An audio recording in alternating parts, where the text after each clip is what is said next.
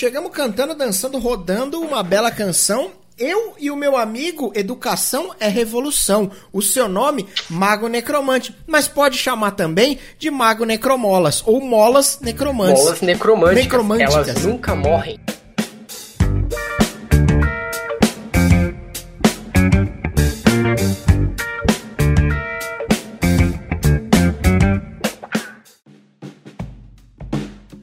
Falar aqui, nesse, nesse belíssimo podcast de hoje, sobre criptomoedas. É isso? Confere? Meu amigo, se prepara o cérebro, porque hoje o cérebro que se expande não se contrai nunca mais. Caraca, hoje vai, vai torrar pelo menos uma cara, meia dúzia hoje... de neurônios aí? É, hoje você vai precisar de um overclock aí no cérebro, cara. vai ser nesse nível. Bom, para você que está escutando isso aqui no Google Podcast, Apple Podcast ou no Spotify, saiba que a gente está sempre ao vivo em twitch.tv/znfs às segundas das 18 às 20 e às quartas normalmente das 19 às 21. Hoje um pouquinho mais cedo, vamos das 18 às 20. E, e é isso. Eu quero começar, o Kito, entendendo. Beleza, vamos falar de criptomoeda, mas vamos dar um, um, um background primeiro para quem for escutar isso aqui porque você tem um conhecimento bastante refinado do tema. Então, dá um, um background aí. Por que, que você, por que, que você conhece de. Bem, bem, bem, bem justo, né? É assim. É, criptomoeda é, é um assunto complexo. Eu nunca acho que, que é fácil, é, é trivial, sabe? Ele. Criptomoeda, uhum. ele é um assunto especialmente complexo, na minha opinião, porque ele envolve é, economia e ele vai envolver tecnologia. Então é muito difícil você compreender os conceitos ali da, das criptos sem ter o conhecimento, algum conhecimento sobre essas duas áreas. Justo. E não são então, áreas simples, né, via de regra? Não, não são áreas simples. É... O conhecimento que eu tenho de tecnologia, muitas vezes eu não acho que ele é o suficiente para que eu aprofunde todo ali no, no ramo das criptos, porque existe também ali um conhecimento matemático robusto por trás. E, e, nem, sempre, nem sempre esse conhecimento matemático também é de simples compreensão. É, particularmente, a matemática não é meu forte. Ah. Então, o, o meu background ele é de tecnologia. Eu sou formado em sistemas de informação é, e, e, falta muito pouco para eu conseguir o meu MBA em mercado financeiro, porque eu fui atrapalhado por influenza, né? No meio da pandemia do Covid, eu, eu no início ali em março, eu peguei influenza. que merda, bicho. Não, o que foi, o que eu achei bem legal, porque eu já tava querendo evitar aglomeração e tudo mais. Só então, contribuiu. Perfeito, tá ligado? Ó, tô doente, agora eu preciso, ficarei realmente em home office, estou doente.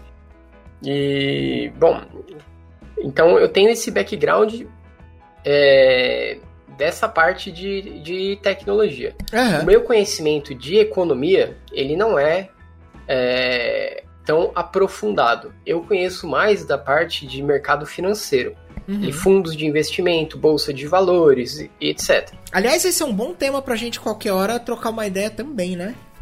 Sim, sim, esse é, é um bom tema. Então, eu acho que uma vez que eu estou entrando nessa área, já é bom deixar o disclaimer, porque eu sei que é, vão pegar no meu pé, o Estado é impiedoso nessa parte.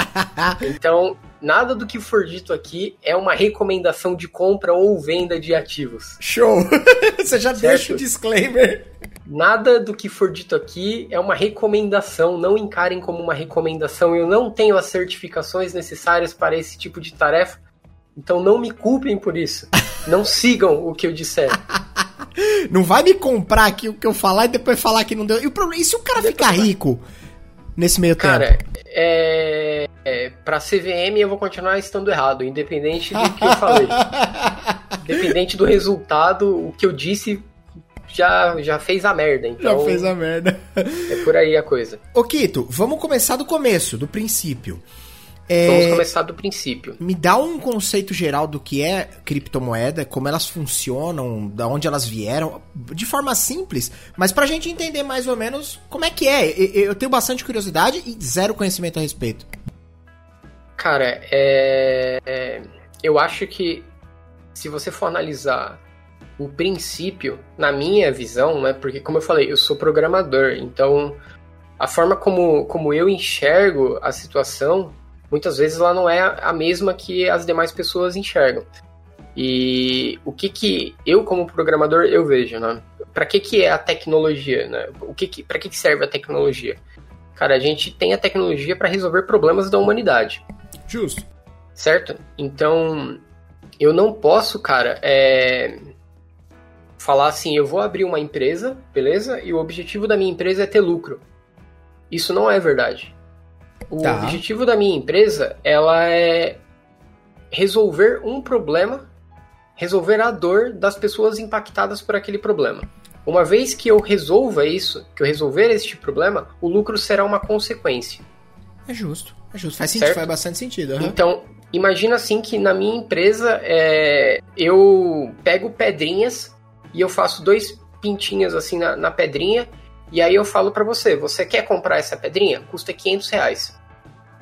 Você vai olhar e vai falar assim, não. Porra, não. Certo? É, você não tem a necessidade de ter essas pedrinhas para você é inútil.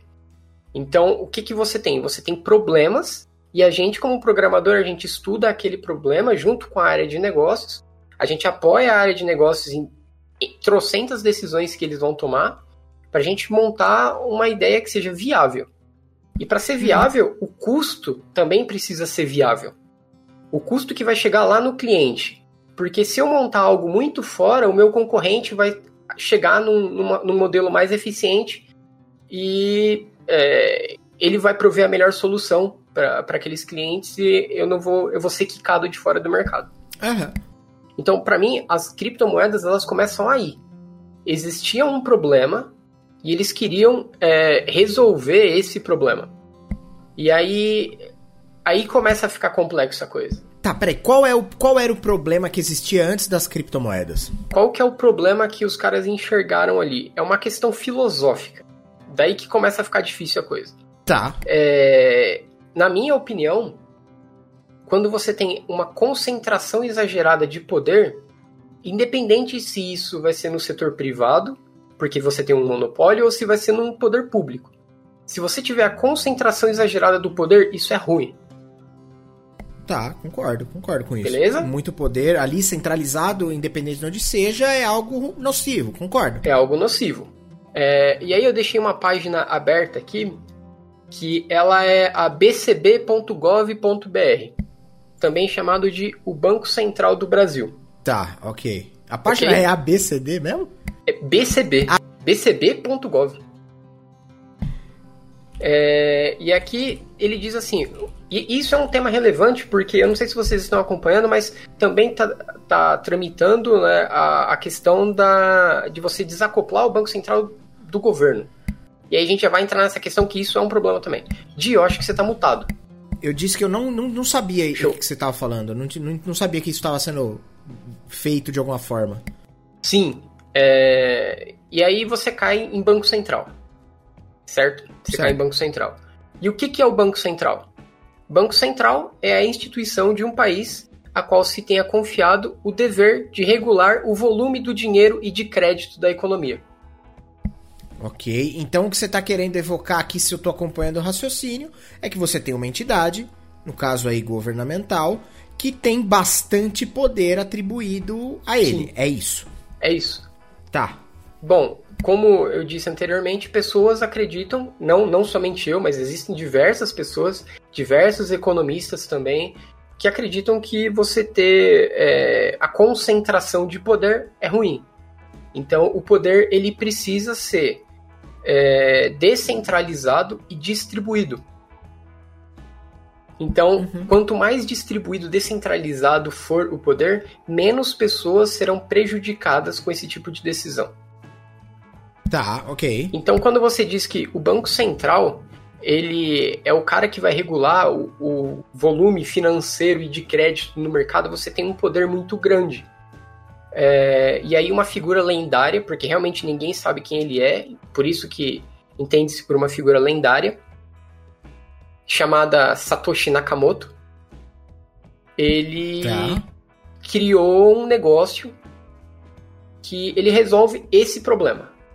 Então ele fala assim, cara, a partir de agora o poder realmente do dinheiro não estará mais num banco central. Ele será distribuído e descentralizado.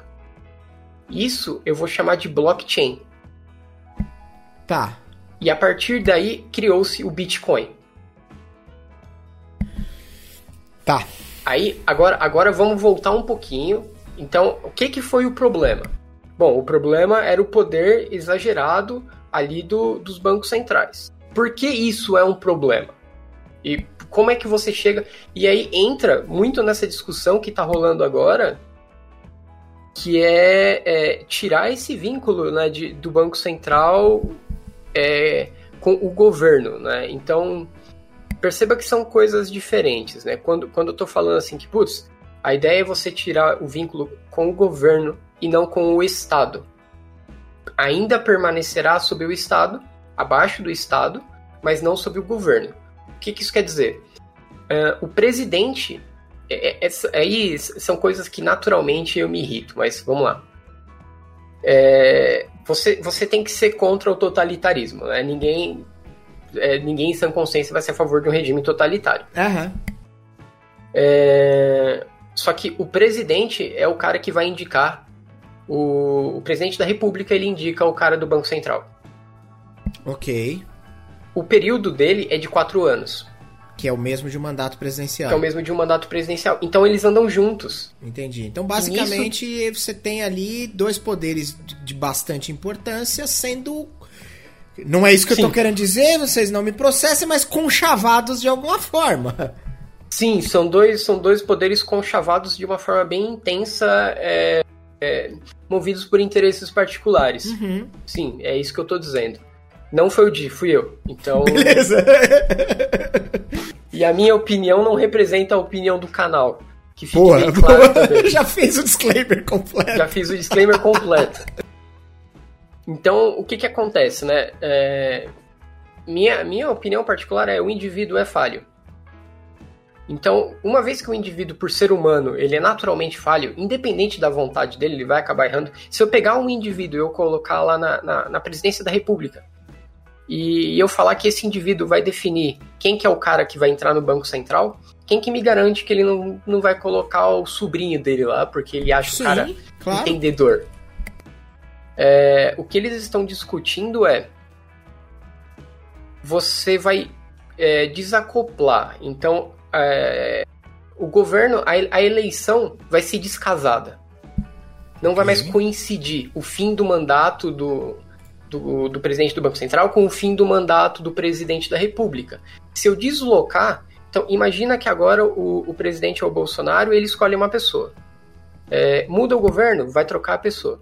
Só que se eu descasar a eleição, isso não vai mais acontecer. Então, o cara que for ficar nesse mandato vai ficar mais, sei lá, mais dois anos ainda do próximo mandato. Uhum. Então, você já vai tirando um pouquinho da influência é, que o governo teria diretamente na economia. Por que, que isso é um problema? Eu vou pegar o primeiro caso, que ele é mais simples, e aí eu vou depois bater no segundo caso, que ele é um pouco mais complexo. O primeiro caso de problema disso é, é no governo da Dilma, naquele, em todo aquele período, o Banco Central ele não teve autonomia. Então, o que, que você tinha? Você tinha um problema grande de fixação de preços, por exemplo, na Petrobras, etc. É... E a inflação subindo. Dentro do Banco Central, você tem um negócio chamado o Comitê de Política Monetária. Já ouvi Esse falar cara... bastante. Não sei o que faz, mas já ouvi falar bastante. Certo? Esse cara, ele regula a economia de fato. E quando eu quero dizer que esse cara ele regula a, a economia de fato, eu estou querendo dizer que o preço do arroz subiu pra caramba por causa da política que esse cara decidiu. Então, o que esse cara decide é o que vai fazer faltar arroz na comida do brasileiro. Uhum. E aí é isso que você falou, porra, eu não sei o, o. Eu já ouvi falar bastante, só que eu não sei o que esse cara faz. O que é um puta bagulho louco, porque o que esse cara faz vai fazer faltar comida na sua mesa. Sim, impacta diretamente as nossas diretamente, vidas. Diretamente, diretamente nas nossas vidas. Então, é, naquela época, quando a inflação está subindo, o que que o, que que o, o Copom entende né, no momento de inflação em alta? Eu preciso tirar dinheiro do mercado, reduzir o consumo exagerado dessa forma, que eles consideram exagerado, e assim eu vou combater a alta da inflação. Como que o Copom consegue fazer isso daí? Ele mexe num negócio chamado a taxa Selic. Porque a taxa Selic é a taxa base do mercado de juros. É, é aquela ali é a taxa padrão. Se você não estiver ganhando nem aquilo, significa que você está fazendo merda. Então, a taxa base é, para um banco te emprestar dinheiro, ele vai levar em consideração a taxa Selic. E então, você mexer na Selic, você vai mexer em todo o mercado. Um, um apelido para a taxa Selic seria o custo do capital. Quanto custa o dinheiro? Hum. Então, imagina assim, eu quito, eu estou decidido a abrir um negócio. Uhum. Eu vou abrir a, a empresa Mago Necromante. Pô, eu vou abrir a empresa Mago Necromante, legal. A Selic agora está 2%. Com uma Selic a 2%, se eu conseguir ganhar 4% ao ano, show. É o dobro da taxa Selic. Então eu só tenho que ganhar 4% ao ano. Então eu vou lá no banco, eu pego um empréstimo para abrir a Mago Necromante. Pô, legal, o banco, sei lá, vai me emprestar numa taxa X lá que vai ser alta pra caralho. É, a gente já sabe disso. E tem. A gente pode até achar que, putz, é. É na canetada, né? O banco olha lá, olha pra sua cara e fala, tá. Pela cara aqui. do freguês. É, só que, cara, é, é, doideira. O departamento de risco do banco, quem que entra? Quem que é contratado? Tem um filme que chama Margin Call, chamada de margem e eles falam sobre o departamento de risco do, do banco, né? Uhum. Aí tem um carinha lá que ele decifrou um problema mega complexo. Aí eles perguntam assim, cara, o que, qual, qual que é o seu background? Fala aí seu currículo. Aí o cara, ah, então, eu sou formado em engenharia espacial pelo MIT. É. Aí os caras, caralho, você é formado em engenharia espacial, como é que você veio parar aqui, tá ligado? Aí ele fala, bom, basicamente é tudo número, né? E vocês pagam melhor. Então, você vai no departamento de risco, é só essa galera. É uns físicos muito doidos, matemáticos muito doidos. Então, existem modelos matemáticos hiper complexos para chegar num rate adequado de juros. Porque tem que compensar a grande quantidade que dá calote. Então, peraí, deixa eu entender uma coisa que tá toda a temática que você tá trazendo, que para mim é uma puta novidade, porque entendo bulhufas disso. É... Quando eu vou no banco e quando eu, eu tomo um empréstimo ali, independente do, do, do valor, da, da, quantidade que seja, e eu pego aquele valor e, e, e, e ele fala para mim, ó, eu vou te emprestar isso com uma taxa de juros de, vou falar qualquer 300%. número. 300% ao seja. ano. Eu tô pagando basicamente todo um histórico de inadimplência, todo um, eu, eu Sim, tô bancando é. o risco de toda uma sociedade inadimplente, é isso. É basicamente isso. Sim, mas por exemplo, a sua conta de energia, o que, que você acha que acontece? Acontece, o, acha... o, princípio é igual pela quantidade de é. pessoas que. É, IPVA, é. a mesma coisa, né? Na é. Verdade. Sim. É verdade. Você tem, tem que. Sabe? É, é, um jogo de soma zero. Não tem Sim. muito que. Sim. Então você se, vai pagar se alguém deixa de, estão pagando. É, se alguém deixa de pagar, o resto precisa pagar, você né? vai pagar. É, Sim. basicamente é isso. Então, eles fazem um puta modelo matemático complexo porque tem que compensar os que não pagam, tem, tem que analisar a sua vida e tal. Esse, esse é o background ali de crédito, e, e aí a gente vai entender por que, que isso é importante. Uhum. Primeiro, eu, vou, eu, tenho que te passar um, over, um overview rápido claro, sobre claro. o mínimo de economia, porque senão não faz sentido nada de cripto. Uhum. É...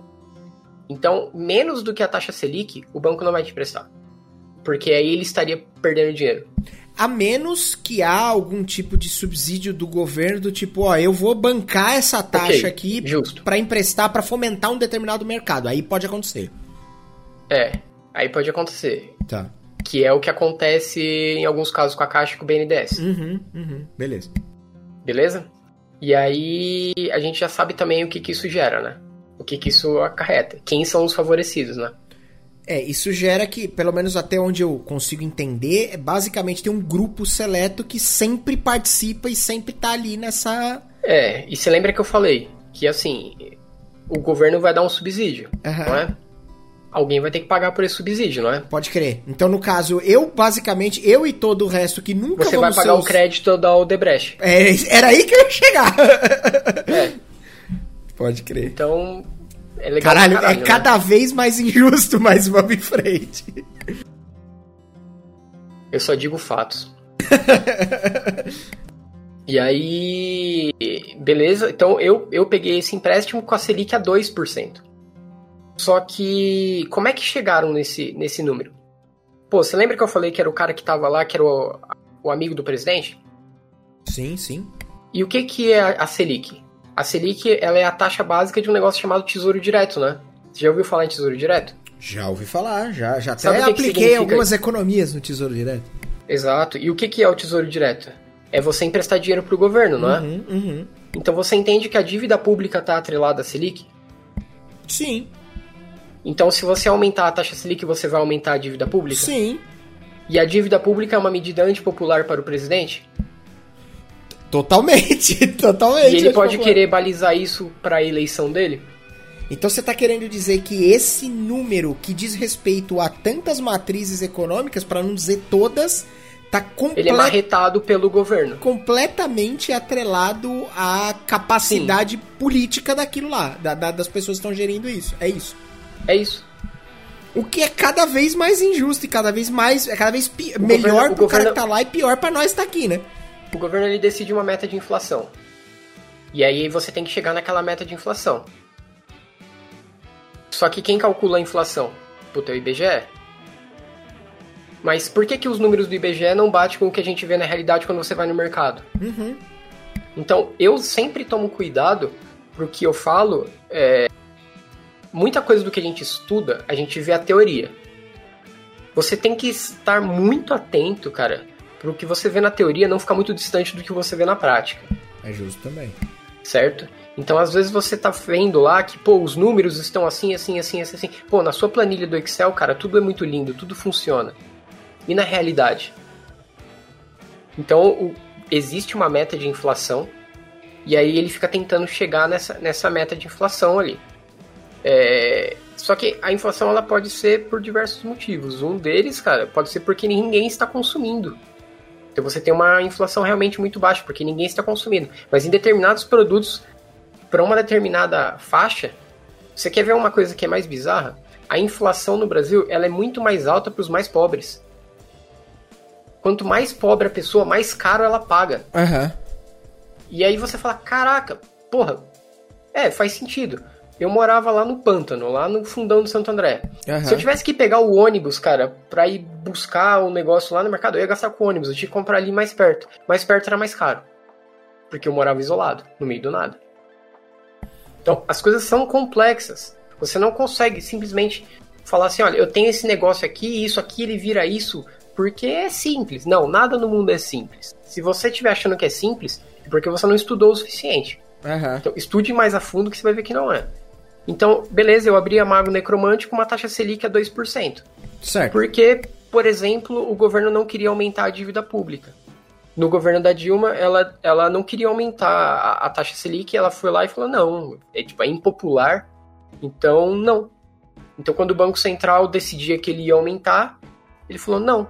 É só você olhar a inflação é, subindo, crescente, quando o Temer assumiu, ele falou, não, ok, Banco Central, vocês podem aumentar a Selic. Aumentou a Selic e reduziu a inflação. Sabe, é... A, a marreta do, do Estado não pode vir dessa forma, né? Uhum. Então, ok, eu abri a, a Mago Necromante a 2%. Só que erraram nessa, nessa taxa da Selic. Descobriram que estava errada. Corrigiram. Agora é 5. A Mago Necromante foi projetada para dar um lucro de 4%. 5, cara, eu não vou conseguir. Subiu uhum. a Selic. Adivinha o que aconteceu com o meu empréstimo? Subiu junto. Subiu junto, sim. Eu consigo pagar? Não. não. Qual o destino da Mago Necromante? Vai quebrar. Por que, que você tem N crises e empresas quebrando? Porque você tem essa falta de compensação e essa talvez essa falta de certeza se o negócio vai correr da maneira que você fez lá atrás. Eu faço, eu faço um negócio projetando O que você falou, 2% e aí do nada passa a ser 5%, acabou a projeção, né? Não tem o que fazer. Acabou a projeção. O, o crédito é a coisa mais sensível que existe na economia. É, Para você ter ideia, a carteira de crédito do Itaú, ela tá em volta de 800 bilhões de reais. Caraca. O montante de crédito que você tem no mundo, ele supera trocentas mil vezes o dinheiro real que existe. É um pingo o dinheiro real que existe. Todo o resto é crédito. Uhum. E, se, e se as empresas não conseguem pagar? O que acontece? Fudeu, né? Literalmente. Sabe o que acontece? Crise de 2008. Pode crer. Sabe Pode como crer. é que eu vi a crise de 2008? Ligando a TV lá no Japão e vendo que a Toyota ia demitir 16 mil funcionários em um dia. Muitos brasileiros perderam seu emprego lá. Eu tava lá quando uhum. deu toda essa merda. Então, por quê? Crédito. Por quê? Porque você tem um banco central que ele detém o poder na economia. Então, ele pode simplesmente fazer o que os Estados Unidos está fazendo agora. É, imagina assim, o que que você, o que que é, a Nath Finanças, Natália Arcuri, Primo Rico, todos esses caras recomendam para sua vida. Tenha uma reserva de emergência. Então, você vai ter a sua reserva de emergência. Se acontecer alguma merda, você tem aquele dinheiro guardado. Então, imagina assim, puta, deu bosta, eu tenho dinheiro guardado. Beleza? Uhum. É, e se eu puder imprimir dinheiro? Essa é, uma, é uma um bom ponto você tocar, apesar de eu, eu- é, é muito complexo, são muitas coisas que compõem o, o- a questão. Eu falei, eu falei que hoje ia ser no- na base do overclock. Não, mas legal, legal. Mas, mas esse lance da impressão da grana, eu nunca entendi. Eu sei que é assim. é, Eu nunca entendi por que não. eu nunca entendi por que não. Não, porque isso gera inflação. Foda-se essa merda, dá 5 milhões de nota de 100 na minha mão e tá tudo resolvido. Tá ligado? Mas por, que- me explica aí, por quê? Por que, que não dá pra fazer isso? Então, eu acho que é, o Joe Biden ele concorda contigo, né? por que, que ele concorda comigo? Porque praticamente a- ali em julho, agosto, mais ou menos, é, 30% dos dólares circulantes ali no mundo tinha sido impresso nesse ano, no ano de 2020. Então, 30% de todos os dólares foi impresso naquele ano. Tá. Mas eles não deveriam ter sido impressos ou não? Isso, ou, ou deveriam? Não, eles não deveriam. Você não deveria simplesmente criar dinheiro infinito. Porque como é que você vai. Como é que funciona esse mecanismo? Além do, de gerar a inflação, porque você não está gerando riqueza. Você não, você não está aumentando a oferta de produtos. Pessoas vão ficar sem produtos por causa disso. É, você vai. Você vai gerar ainda mais desigualdade se você imprimir dinheiro dessa forma. Pessoas vão passar fome. Não é isso que você quer. O que você quer é gerar riqueza. É ao contrário, você não quer que aumente a desigualdade e que pessoas morram de fome. Então você aumenta pra caralho é, a quantidade de dinheiro que tem no mundo. E quanto mais dinheiro, menos dinheiro. Calma. Quanto mais dinheiro tiver no mundo, menos o seu dinheiro vai valer. Tá, beleza. Então, se você. Se um produto custava 10, agora ele vai custar 50. Mas se eu Porque- tenho uma máquina infinita de dinheiro, se ele custar 50, eu não posso produzir 50, e aí ele passa a custar 100, e aí eu imprimo 100 e assim vai Pode. pra pode. sempre? Claro, claro. Você já trabalhou é, no setor privado, eu imagino, Sim, sim. certo? O que acontece se eu falar assim que, por exemplo, é, vamos pegar o McDonald's e o McDonald's vai falar assim, cara, Coca-Cola de graça. O que acontece? Você tem uma demanda infinita. Infinito, sim, vai ter milhares de pessoas Como é que ali. você vai atender essa demanda infinita? O dinheiro pode ser infinito porque ele pode ser impresso infinitamente pensando nesse raciocínio. Ah, o cobre também, o ouro crer, também, Pode crer. o me- Entendi. o arroz também? agora. Fez sentido porque basicamente as coisas têm um limite de produção ou um nível de escassez, então não dá pra você ter ouro infinito, ferro Você infinito. tocou na palavra-chave. Toda a economia ela é tratada num modelo de escassez. Os bens são escassos. Interessante. Você precisa utilizar bem porque os bens são escassos, a água é escassa, você não pode desperdiçar. A água, a terra é escassa, você não pode desperdiçar. Então, é, tudo é voltado para um modelo em que você utiliza as coisas pressupondo uma escassez. Uhum. Certo? Então você não pode simplesmente pegar e imprimir dinheiro infinito porque os bens são escassos, as coisas não acompanham. E como é que funciona isso? Ele imprime dinheiro pra caramba. Aí tá lá na posse do Banco Central. O Banco Central vai nos bancos. O Banco Central ele atua como o banco dos bancos. Aí o Banco Central ele vai lá nos bancos e fala assim: Olha, você tem tesouro direto, você tem título público, não tem banco? O banco fala: Tenho. E aí, imagina você, de você consegue ir lá no Extra, por exemplo, no Carrefour, e falar assim: Eu quero pagar com esses títulos públicos aqui. Não, ninguém aceita isso como moeda corrente. Você precisa de dinheiro. Sim. Então, o banco, é, o banco central imprime o dinheiro, compra esse dinheiro da casa da moeda, né? Ele, porque isso tem um custo. Imprimir dinheiro tem um custo, não é gratuito. Tá. Que nem eu falei, tem o papel, tem a mão de obra, tem o maquinário, certo? É, e os bens são escassos. Então ele vai lá, imprime, pega isso, esse dinheiro e fala assim: banco, você tem título público. Eu compro esses títulos de você. Ele compra esses títulos do banco. Então ele pega o título, entrega o dinheiro pro banco. O banco fica amontoado de dinheiro. Aí o banco fala assim: cara, eu tenho dinheiro pra caramba, eu preciso fazer dinheiro com esse dinheiro. Vou emprestar. E você sai emprestando, cara, lote, lote, lote, lote, lote. Só empresta. E, e a oferta tá gigantesca. Então, o que acontece se o McDonald's vai lá e fala Coca-Cola de graça?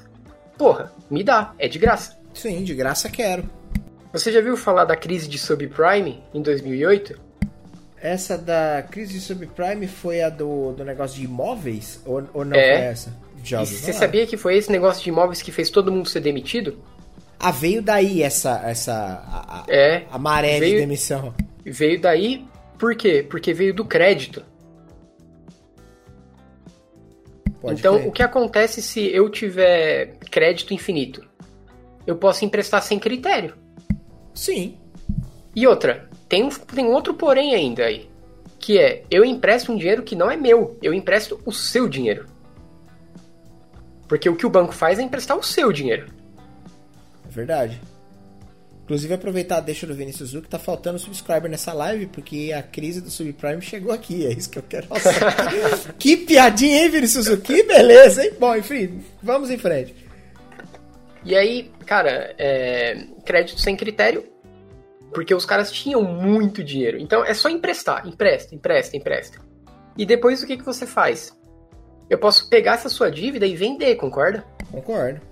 Então o que, que o banco faz? Ele tem um direito de um recebível. Ele empacota milhões de direitos de recebíveis e vende. Vende para um fundo de investimento, vende para um cara que é. Então o banco, o banco ele passa o risco para frente. Ele fala assim, ó, eu tenho um milhão para receber desse cara, beleza? Então, quer saber fundo de investimento? Eu te vendo esse um milhão por 100 mil. Daqui a seis meses, esse cara vai te pagar um milhão, mas eu quero 100 mil agora. Eu cobro o cara, mas o dinheiro vai para você. O fundo olha e fala, pô, valeu, sucesso. E aí você pega agências classificadoras de risco e elas vão classificar esses empacotados de, de dívida. E essas agências é, classificam esses títulos como AAA. Todos são excelentes pagadores, todos. E aí você começa a entrar nos títulos e estudar quais são os títulos e para quem que você está emprestando dinheiro. Daí eu falo, cara, fique atento na realidade e não olhe tanto na teoria. A agência de risco foi lá e falou, pô, é AAA. Beleza, quem são as pessoas que estão tomando empréstimo? Eram os chamados investidores ninja. Você tá falando lá da, da 2008. 2008. Aham. Ninja. Ninja é no income, no jobs, no asset. Tinha porra nenhuma, é isso, O garantia cara zero. não tinha nada. Cara, é, eu tava estudando, a gente tava estudando isso no MBA. Tinha gente, cara, que o cara tinha sido preso várias vezes por homicídio e ele tinha duas casas financiadas, Caraca. sem renda. Peraí, o que, o, que, o que justifica isso? O que justifica o. Os caras. Ninguém sabia que isso ia estourar em algum momento? Que isso ia virar uma sabia, bola de neve in, sabia, impossível? Sabia. Sabia. E aí, e aí é onde eu falo, cara, que tipo, o mercado financeiro é uma filha da putice sem tamanho. É... Tem um filme que chama The Big Short, a, a Grande Aposta. E o cara, ele conta isso. Você chega no gerente de banco e pergunta assim, cara, mas quem que você representa? O Mary Lynch, que é o banco de investimento, ou os seus clientes? Aí ele fala, os meus clientes. Ah, tá. Mas o Mary, ele te recompensa se você vender os títulos dele, né? Sim. Bom, isso faz com que você coloque os títulos do Mary na sua carteira, não é? É. Tá, então eu não tô entendendo quem que você tá representando. Você tá falando para mim que representa os seus clientes, mas quem de fato te paga é o Mary Lynch. Então o que que tá acontecendo aqui? Os bancos ganhavam dinheiro porque eles repassavam o risco pros outros caras e foda-se. As agências de risco ganhavam dinheiro porque, cara, eu tenho que dar triple A pra esse cara. Porque se eu não der, ele desce a rua, vai no outro e compra o rank do outro. Então era um puta esquema escandaloso de fraude que foi incentivado por um puta esquema escandaloso de crédito. Porque eu não posso tirar dinheiro da bunda. Caraca, isso é, Agora, isso é bizarro. Por que, que isso nunca aconteceu dessa forma antes? Porque antes você tinha um negócio chamado padrão ouro. O que, que é isso? Eu não consigo imprimir ouro, cara. Ah, tá. tá tinha um vínculo com ouro, é isso. Tinha um vínculo com ouro. Uhum. Era tudo atrelado a ouro. As moedas eram de ouro e tal. Então, é, você cria o, o, papel moeda, de fato, e aí você pode imprimir isso a rodo. Isso gera uma dívida para você. Mas eu sou o governo. Então, essa dívida, eu vou rolar ela. Então, eu tô te devendo 6% hoje por essa, por essa dívida. Tudo bem, posterga mais 10 anos, eu te pago 10%. Você vai rolando, cara, essas dívidas. E vai imprimindo dinheiro infinito rolando dívida. Só que isso vai causando essas distorções na economia que vão gerando essas bolhas e que quebram as pessoas. Daí, o Satoshi Nakamoto entendeu que isso era um problema e que isso não poderia ser desse jeito. Então ele falou assim: peraí, ah, vou criar o Bitcoin. lá atrás, entendi. Eu vou criar o Bitcoin. Ok. O Bitcoin vai ser a saída para esse problema. Então, o que, que é o Bitcoin? Ele é uma criptomoeda que ele tem uma quantidade finita. O Bitcoin ele não é infinito. Vai chegar uma hora que vai acabar. E como é que ele funciona? Por que, Bitcoin, que ele é. Peraí, o Bitcoin é a, é a, principal criptomoeda existente Ele é hoje. é mais popular. Eu, eu não consigo falar que ele é principal, porque você teria que considerar. Eu considero assim, principal qual que é o mais aceito pelo mercado e mais trafegado. E eu não tenho essa informação. Tá, entendi. Eu sei que ele é a mais popular. Ele é a mais conhecida. E mais e com o valor mais alto. Tá, ok, beleza. Então, daí você já entende como vamos pegar o Bitcoin. E aí o Satoshi Nakamoto ele criou, né, o Bitcoin, criou o blockchain e botou um manifesto. Então, o que, que é o Bitcoin? Ele, ele é essa moeda que ele tem uma quantidade finita, então você não pode imprimir Bitcoin, porque ele é finito. Tá. Tá? Então eu já vou resolver o problema do crédito que eu não posso emprestar infinito. Eu não posso rolar dívida infinito, uhum. porque a quantidade é finita. Uhum. E ele é um algoritmo. Então não tem, cara, nenhuma instituição, nenhum governo, nenhum órgão por trás que vai, a partir dos próprios interesses, manipular o Bitcoin. Ou emitir, ou regular, ou falar assim, cara, a partir de agora é, eu vou emitir 10, não, agora eu só vou emitir 1, agora. Ele é distribuído e descentralizado. Ele não está atrelado a nenhum interesse governamental.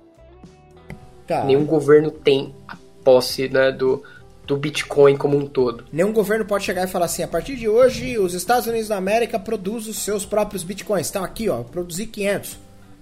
Ele pode, mas ele vai pagar o custo que todos os outros caras vão. Porque como é que tá. você vai produzir Bitcoin? É. Uh, então, você, você já entendeu que, tipo, ele tem uma quantidade finita, é, mas como é que ele circula? Ele tem que ser produzido de alguma forma. Uhum. E o processo de produção da criptomoeda, e nesse caso o Bitcoin, é chamado de mining, mineração. Tá. Então você vai ter que minerar o Bitcoin. E o que, que significa minerar o Bitcoin? O processo de mineração ele é um processo utilizado primeiro para trazer maior segurança à rede, que aí entra a parte de tecnologia.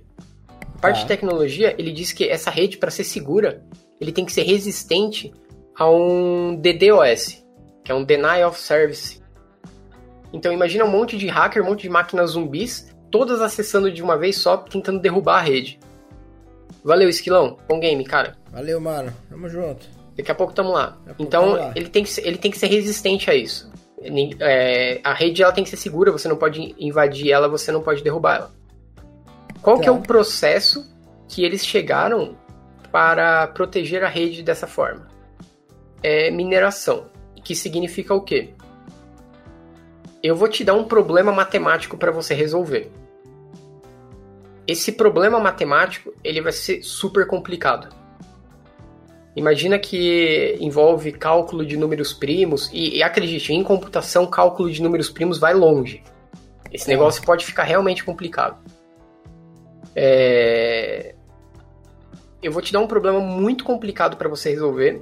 Esse problema ele se chama hash. Então você vai ter que resolver esse hash. Quando você resolver esse hash, você vai ter o direito de gravar. Quer dizer, o direito não, você vai ter a obrigação, né? Você é o cara que vai registrar a nova transação na rede e vai torná-la pública para todo mundo ver num grande livro contábil, entre aspas, chamado de blockchain. Então você, Di, ficou lá igual um louco fazendo a conta, fazendo conta, e aí você, puta, achei a resposta, a resposta é essa. Beleza? É a resposta correta, então vai lá e registra no book, falando assim, olha, essa transação de fulano para fulano, com esse valor, blá, blá, blá, blá, aconteceu tal dia, tal hora. Pô, registrei. Pô, isso foi foda.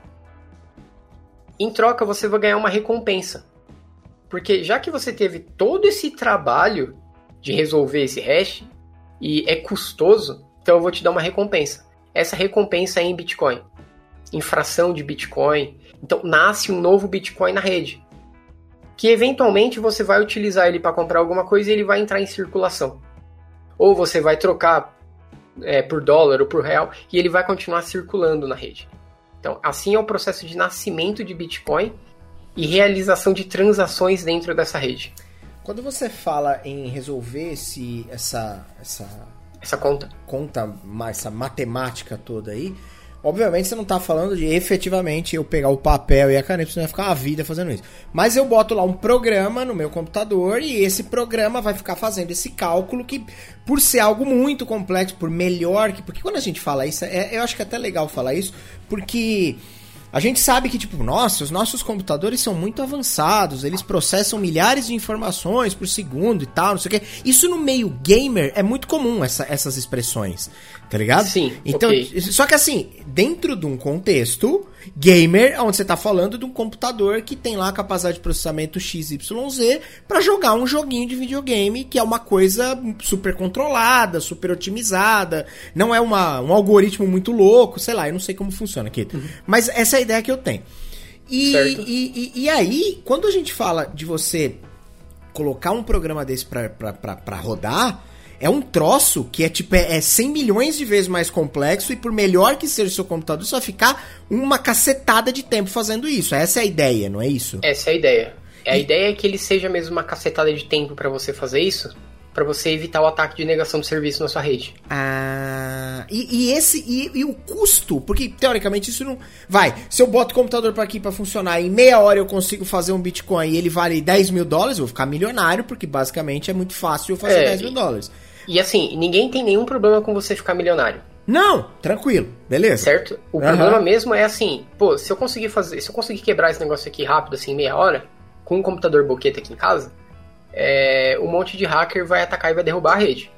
Então não dá pra ser assim tão simples. Sim, Então, Mas se isso, É. se isso quando isso acontece, o, o- o valor, o valor é, é, calculado dessa parada, muitas vezes tem a ver, sei lá, com o custo de energia elétrica que eu tenho que deixar o computador ligado produzindo essa parada. Tipo, isso é um bagulho tão complexo e tão demorado e tão custoso que leva, É tipo, é caro. grana, muita grana pra você chegar É nisso, né? É caro porque você vai precisar do hardware, é caro, é caro de diversas formas, né? É, daí a galera montar aqueles hacks com é, oito placas de vídeo processando em. Porque são operações que envolvem cálculo em, em ponto flutuante e as placas de vídeo elas são otimizadas para fazer esse tipo de cálculo por causa dos jogos. Uhum. É, depois, o valor do Bitcoin foi subindo tanto que máquinas mais poderosas foram entrando na parada. Uhum. E aí, uma história, uma história rápida para você entender sobre essa questão de máquinas poderosas. Uhum. Lá em 2013, mais ou menos, eu trabalhava com uma moça que ela estava fazendo mestrado em mineração de dados, data mining. É uma área de inteligência artificial é, pesadíssima em matemática, porque quando, quando você chega num nível muito alto de, de inteligência artificial, praticamente a, a sua skill com programação não importa mais. O que importa é o seu conhecimento matemático. Tá, beleza. Então, o conhecimento matemático era violento ali. E aí o coordenador dela falou assim: Gabriela, tem como você analisar aqui, estudar esse algoritmo e tal? Entregou para ela. Ela chegou para mim e falou assim: Cara, eu tô com um problema em executar esse algoritmo aqui. É, a gente tem um processo que chama compilar, que é traduzir o código-fonte para binário. Basicamente, tá. de forma rápida, é isso. Uhum. Aí eu falei: Bom, beleza, daí vai, eu, eu, eu vejo para você. Aí eu fui, peguei lá, fui via console, né? Digitando os comandos lá no Windows, o console do Windows é uma bosta, o DOS. Compilei o código e executei e ele morria. O sistema simplesmente morria. E aí vinha assim. Desligava um o PC, Desliga. era isso? Não, não. O programa dava crash fechava, e acabava. Entendi. Fechava. Aí ele falou assim: não tem memória suficiente para rodar. A máquina tinha 4 GB, isso em 2013. Aí eu peguei outras máquinas que estavam lá e coloquei 16 GB. Aí ele crashou, falou: não tenho memória suficiente para rodar e já tinha 16 GB. Aí eu falei pra ela, eu falei, cara, conversa com o seu coordenador. Ela falou, não, eu vou rodar lá na minha casa, lá a gente tem 32. Vai, não, não rodou. Aí ela, eu falei, conversa com o seu coordenador, porque, mano, tem alguma coisa muito errada aí, velho. Tem alguma coisa muito errada. Aí ele falou, não, era, é, era só para você estudar o algoritmo, não precisava executar ele. Porque executar você não vai conseguir mesmo. A gente vai executar aqui no ring das federais, que são vários servidores conectados para conseguir processar esse negócio. E mesmo assim vai levar uma semana.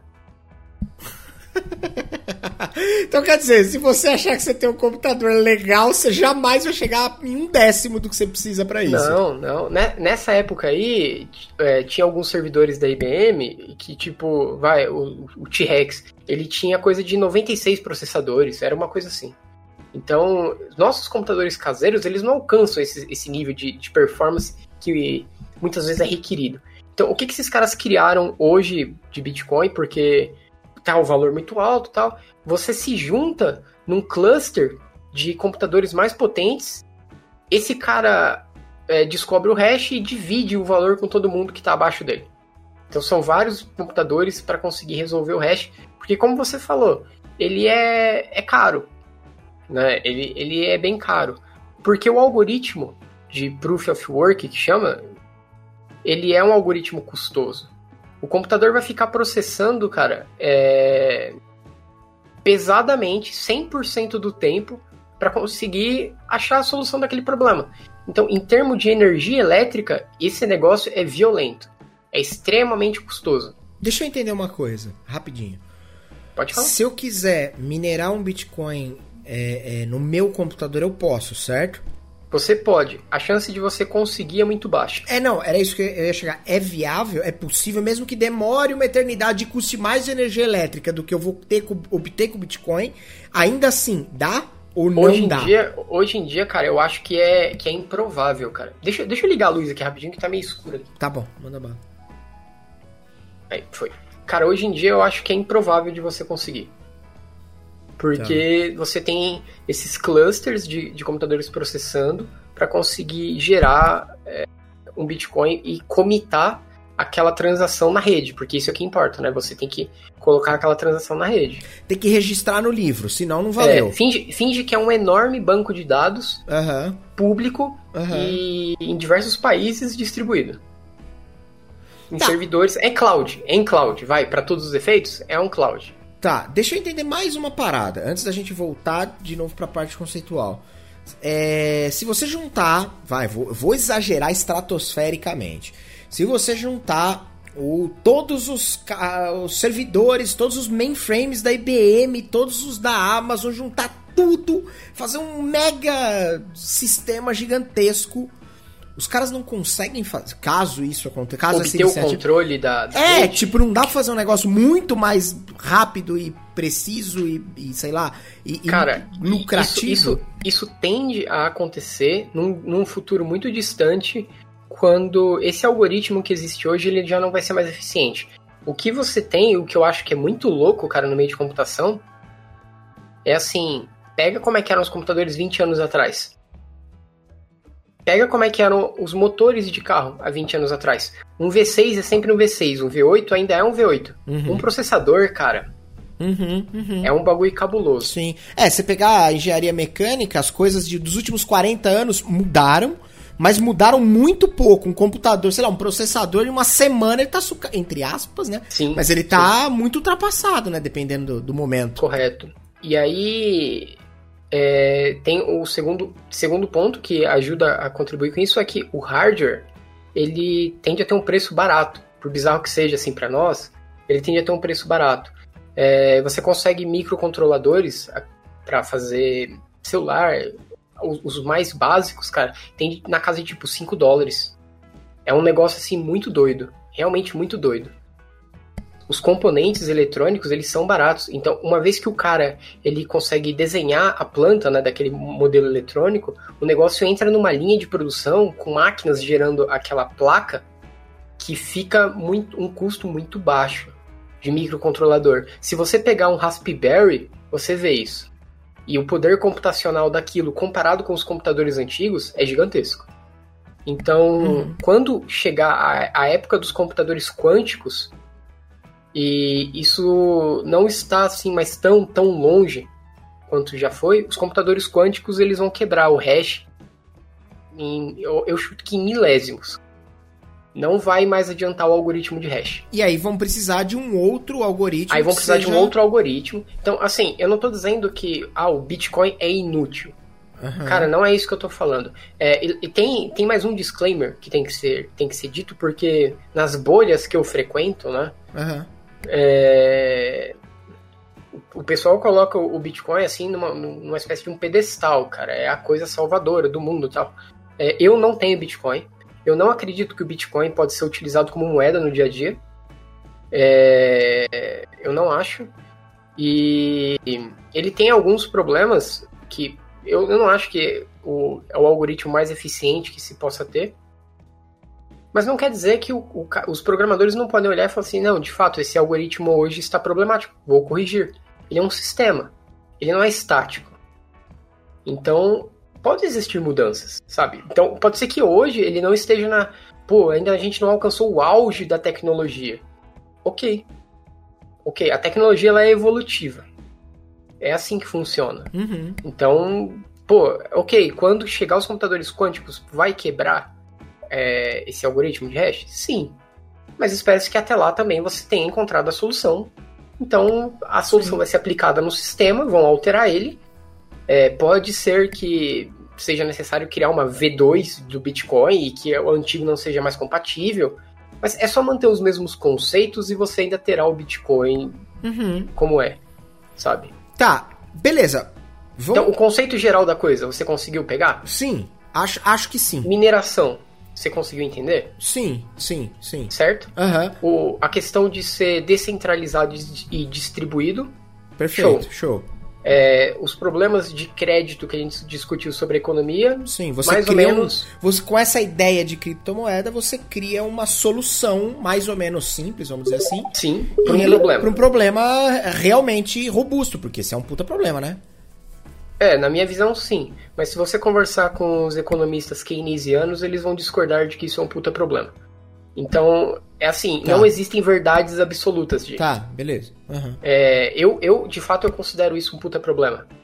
Os outros caras, eles podem falar assim, não, o Banco Central, ele tem mesmo esse papel, e é assim que ele socorre a economia numa crise. Uhum. Eu vou falar assim, putz, mas se não fosse a forma como a gente saiu da crise passada, essa aqui não estaria acontecendo desse jeito. Aí você entra no loop de discutir com o cara, mas é, não existe verdade absoluta.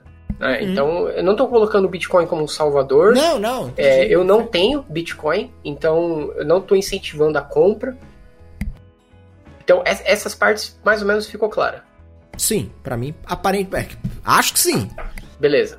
Então você tem essas, esses prós dele, que ele é distribuído, descentralizado e de certa forma você tem os contras, né? Os contras, o que acontece?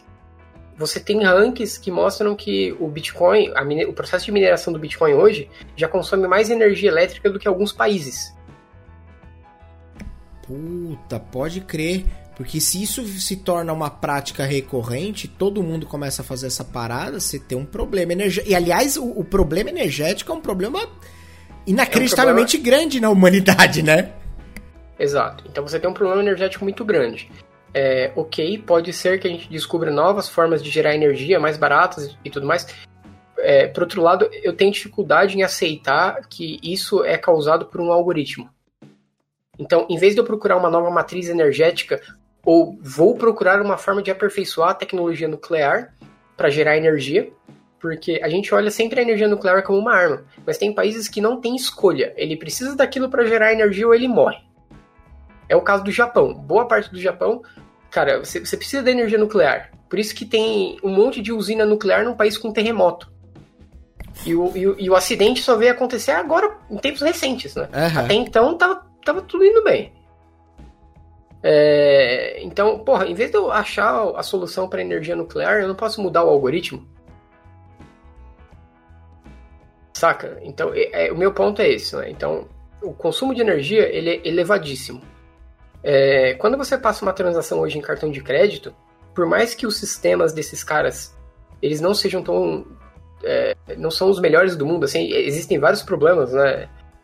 Para mim, que trabalho com sistema, a gente sofre muito, cara, muito com integração com Mastercard e, e essas coisas assim.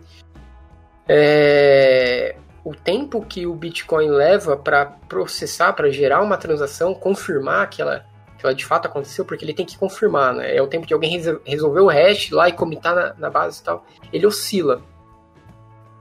E tem períodos que ele chegou a levar até meia hora por exemplo, para confirmar uma transação. É, mas é completamente inviável, a menos que seja algo de um montante muito elevado que, e, trans, e pou, pontuais e se for algo de um montante muito elevado, tem a possibilidade de demorar ainda mais tempo, porque eles podem passar em bloquinhos picados. Ah, rapaz, então... Então, peraí, é muito, é muito moderno, é muito legal, mas talvez não seja ah, viável para um país então, inteiro usar.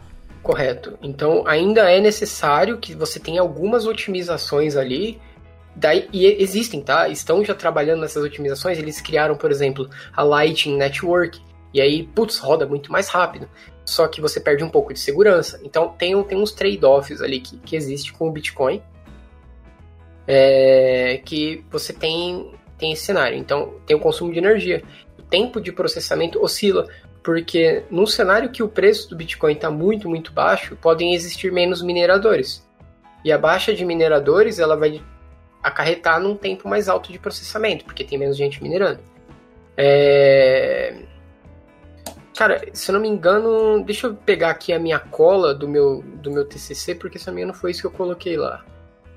Que era basicamente esses, esses problemas ali que você tinha. Uhum. Recente, recentemente eu estava vendo uma live que o cara ele colocou um ponto também que eu achei muito interessante, que é a questão da volatilidade da moeda, porque imagina assim, é, você recebeu um, um Bitcoin, certo? Uhum. Você ganhou seu Bitcoin lá e por que, que você vai gastar esse Bitcoin? Por que, que você vai comprar alguma coisa? Não sei por que você comprar algo. Se, se você comprar algo, é, você vai gastar o seu Bitcoin.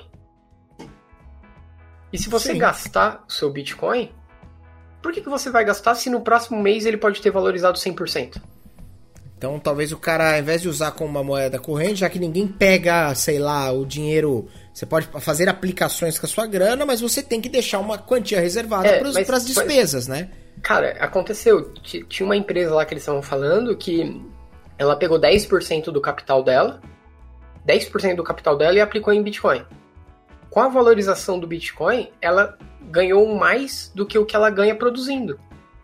Então, quer saber? Pega 100% do que eu produzindo, aloca em Bitcoin e eu vou ficar em casa jogando videogame. Cara, mas aí você cria um outro problema que é, pensando numa moeda corrente, isso inviabiliza o fato delas se tornar uma moeda corrente. Porque então, beleza, então eu vou, Sim, eu vou é ficar que eu trabalhando com a oscilação do Bitcoin, vendendo ele na hora que ele valorizar, então não vou gastar essa merda. Não, você, pão. você, você não vai vender nunca, porque ele só valoriza.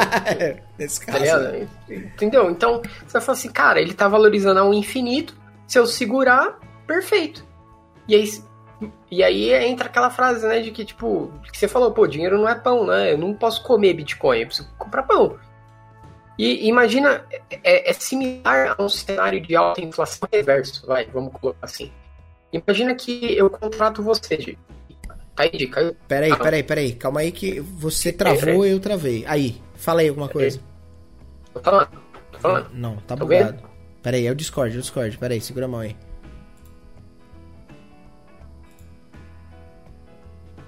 Calma lá. O BS caiu? Não, caiu não. Voltamos? Voltamos. Só que você tá sem câmera. Voltamos de câmera? Voltamos. Dali, desculpa aí. Manda lá. Imagina, cara, é coisas do Discord. Coisas discordices. É, Discord fazendo Discord. Zordia, tá certo. É, é, é isso mesmo. Errado você não tá. Imagina assim, eu te contrato pra fazer um serviço, tá? E aí eu vou te pagar dois bitcoins. Tá. Aí, daqui um mês, como é que eu te pago dois bitcoins? É verdade. dois bitcoins, saca? É mais ou menos o que a gente apanha hoje com o dólar, que é a questão da, da volatilidade, né? Sim, sim, exatamente. E aí. E aí. Aí você cai num, num, num problema de derivativo. Que você começa a criar derivativos financeiros para contornar esse problema. Que basicamente foi Peraí, o que. o que são derivativos financeiros? Cara, teve uma vez, é, provavelmente 1600 e pouco lá, que. É bom que são Tinha- datas novas, né? É, datas novas. Tinha lá na- nos Países Baixos, né, a- as tulipas, né? Aí você viu falar da bolha das tulipas? Não. É a bolha das tulipas, cara. Os caras começaram a hipervalorizar as tulipas. Tá. Porra, tulipa é foda. Caralho, a tulipa aqui. Porra, tudo era tulipa. Tulipa, tulipa, tulipa, tulipa. E o negócio começou a. a- e tinha, já tinha bolsa de valores naquela época, na, nos Países Baixos. E aí tem uma história muito doida que. Tipo, chegou uma mulher lá, né, com. coberta, né? Um, um rubi, cara, gigante assim no pescoço, né? Aí chegou uma madame lá e, tipo, pô, quem que é essa senhora aqui tão distinta, né? Aí foi lá e tirou o véu da mulher e era a empregada doméstica dela. Caraca. Porque ela comprou a tulipa, o negócio valorizou ao extremo que ela Ela ficou rica. Ficou milionária. E aí começou a crescer, crescer, crescer, crescer. E aí o que aconteceu? Os caras começaram a fazer um negócio chamado derivativo, que era contrato futuro de tulipa. Tá, beleza. Então eu fecho a compra da tulipa com você para daqui três meses a 30. Combinado. Então daqui três meses eu compro a 30. E começou a entrar um negócio assim doido.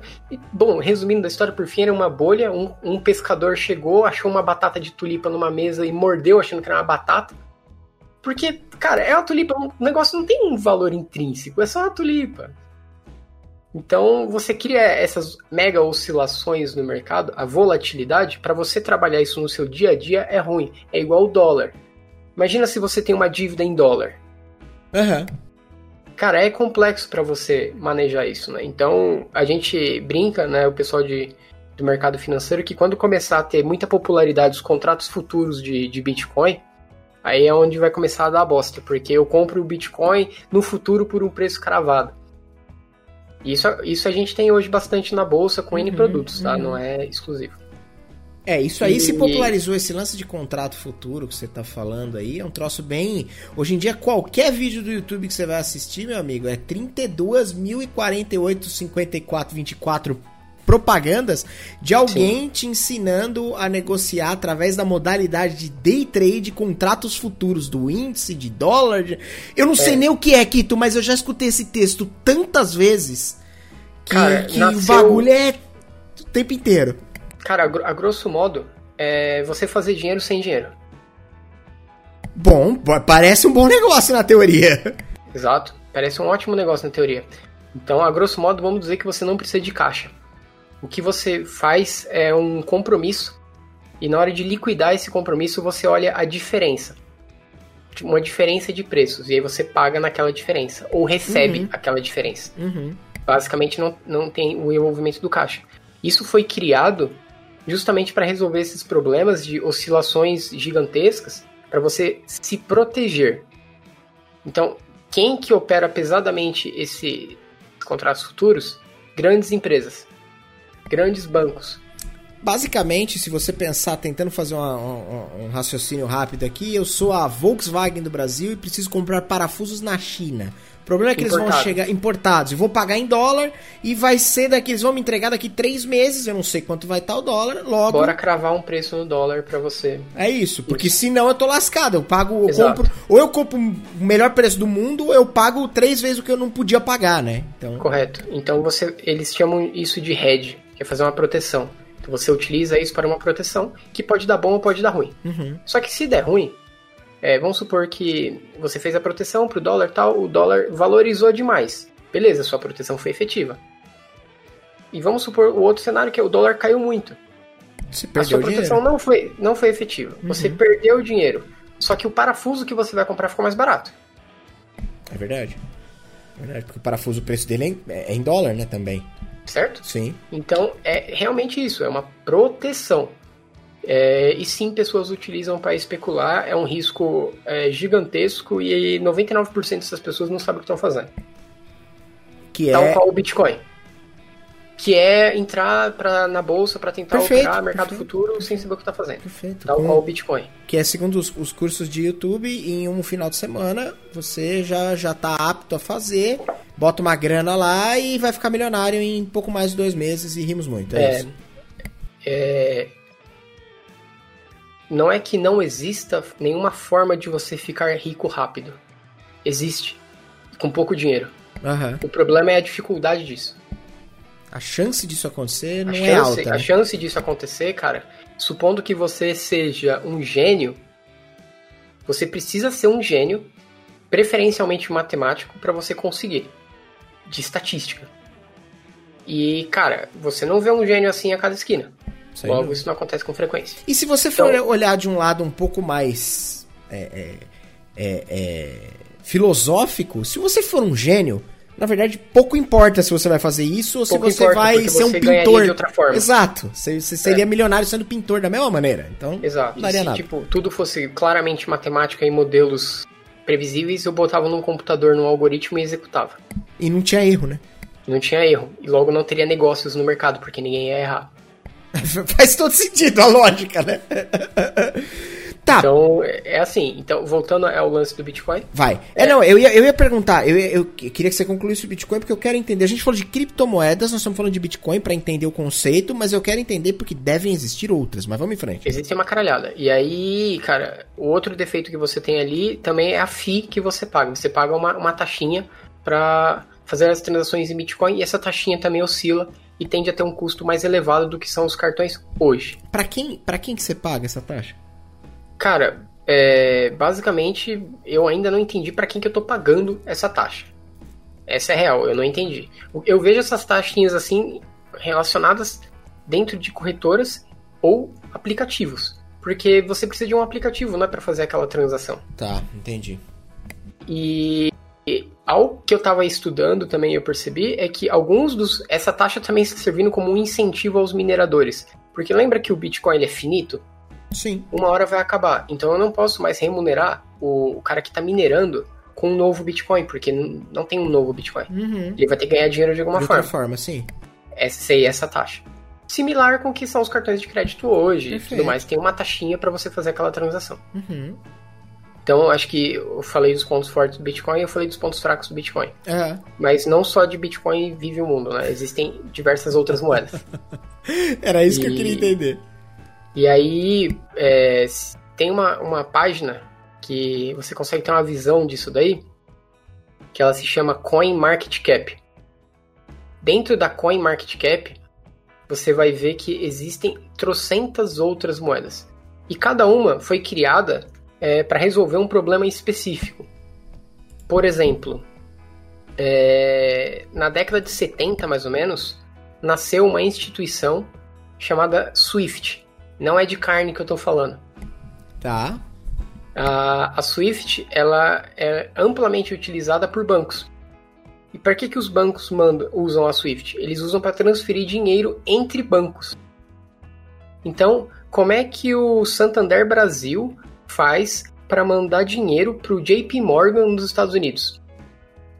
Você não tem contas lá. Então, você tem de fato transferências entre os bancos, porque eles podem negociar entre eles. O que a gente conhece de bolsa de valores, por exemplo, porque, como eu falei, eu gosto desse mundo, então eu sou mais é, visado nesse mundo. O que a gente conhece de bolsa de valores é assim, pô, é, aqueles, aqueles painéis, né, os precinhos batendo, tal, tal, tal. O pregão eletrônico hoje, já foi viva voz, pregão eletrônico hoje e tal. Aquele é um mercado de listados mercado padronizado pela bolsa. Você tem um outro mercado chamado balcão, que ele não está na bolsa. Então é uma rede de telefone num pregão viva voz e um cara gritando lá num telefone, o outro cara no outro país gritando no outro telefone, vendo não sei o que a 10, 10, 10, 10, aí um outro cara vai lá e grita. É fechado, aí pô, fecha o negócio e tal, e eles registram aquele negócio em alguma câmara de registro que no Brasil é a CETIP que foi comprada pela bolsa. Então, você tem mercados alternativos que não são apenas na bolsa e que tem players muito grandes negociando. Beleza? Sim. Você precisa transferir dinheiro entre esses caras. Justo. Ok? Sim. Um outro exemplo é: eu lá do Japão quero mandar dinheiro para minha mãe aqui no Brasil. São bancos diferentes. Como é que as coisas funcionam? Putz, você precisa de um banco intermediário para fazer essas transferências. É um rolo do cacete. Uhum. É entre fronteiras. É um puta, um calabouço infinito de problemas. Você trafega por esse negócio chamado mensageria Swift. Para os bancos, isso tem um custo absurdo.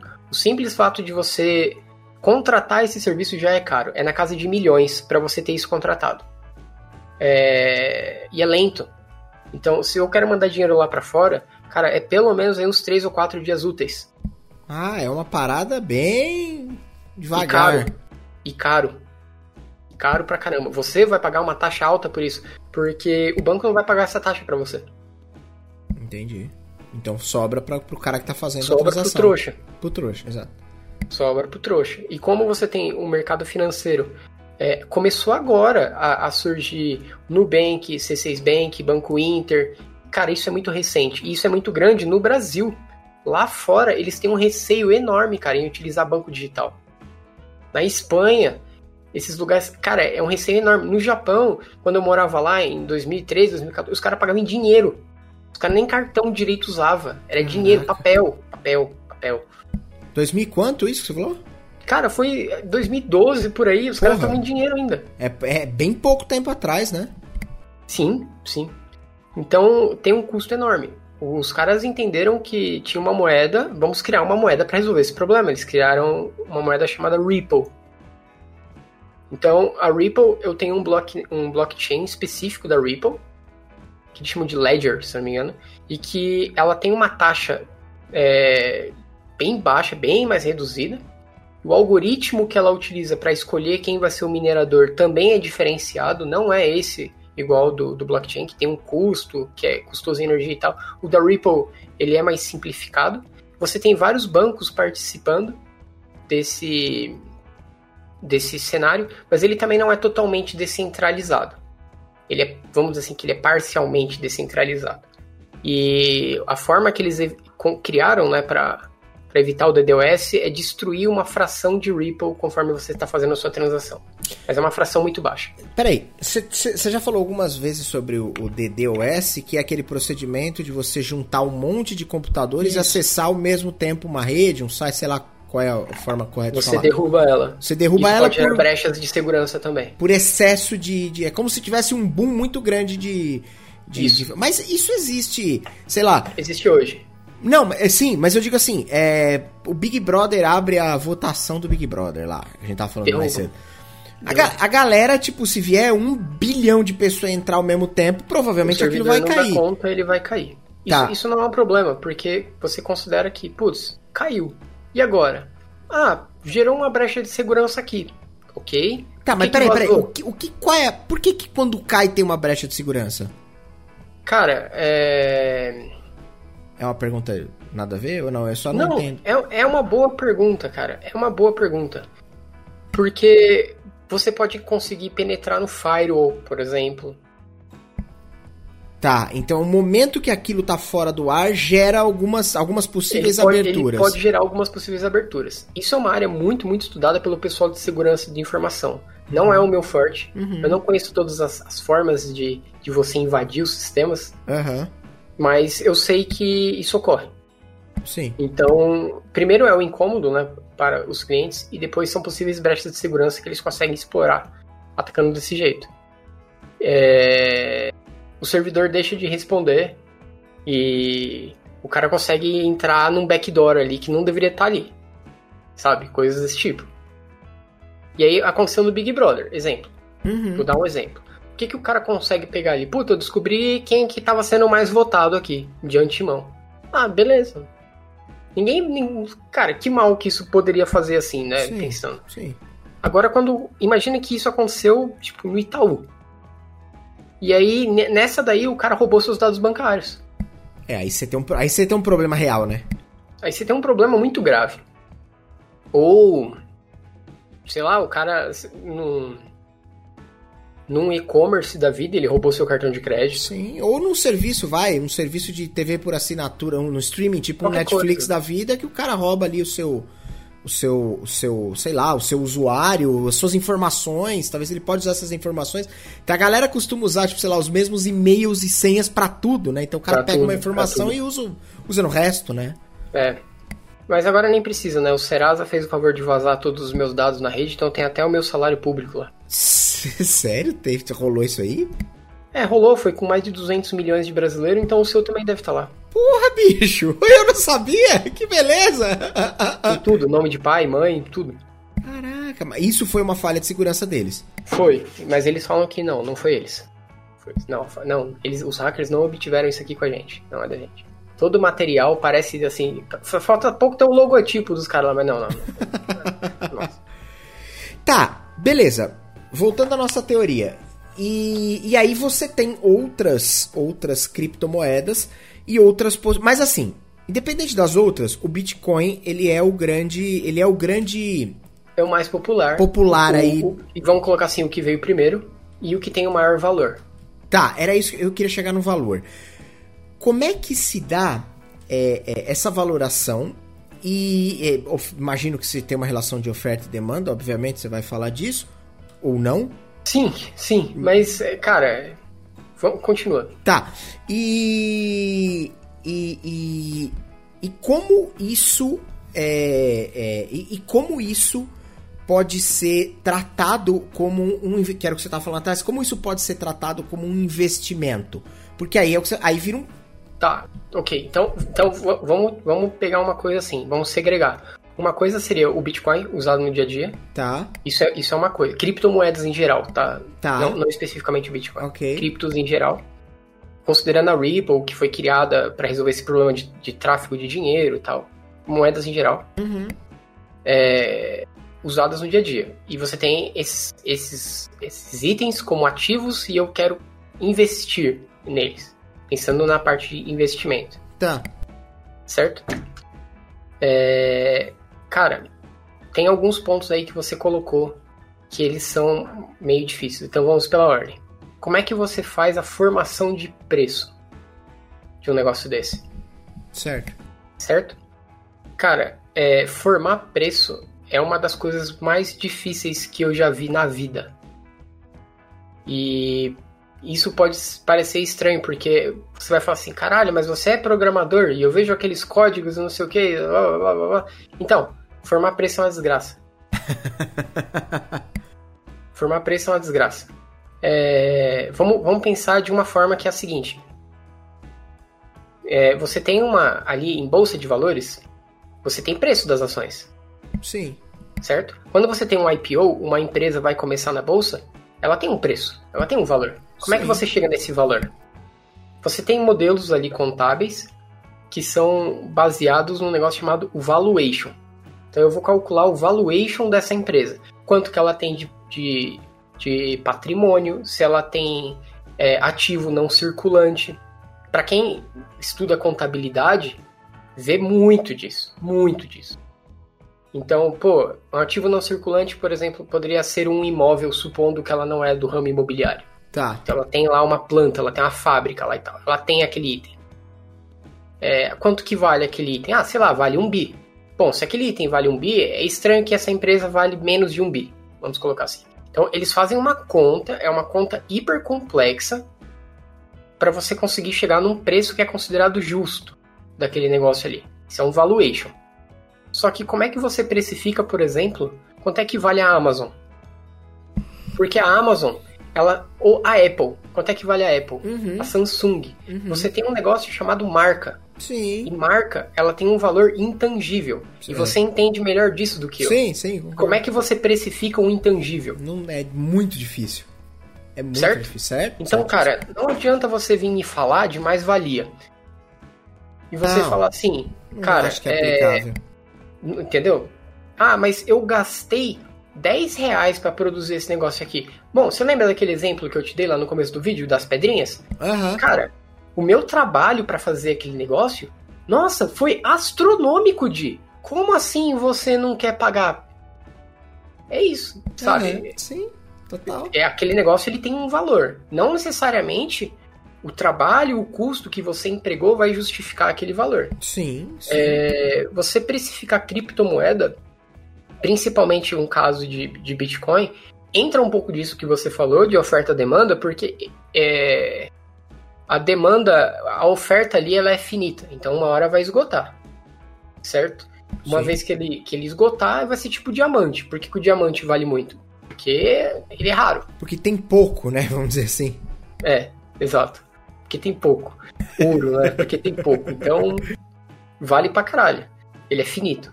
Tal qual o petróleo.